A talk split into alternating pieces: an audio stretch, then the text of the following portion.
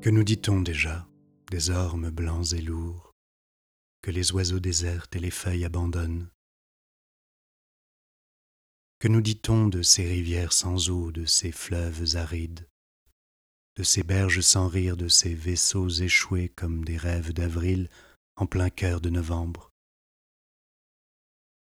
Que m'a-t-on dit à moi de l'astre blanc et pur qui n'éclairera plus ni mes paumes ni mon front? Ni l'étendue profonde qui m'attend, qui m'appelle.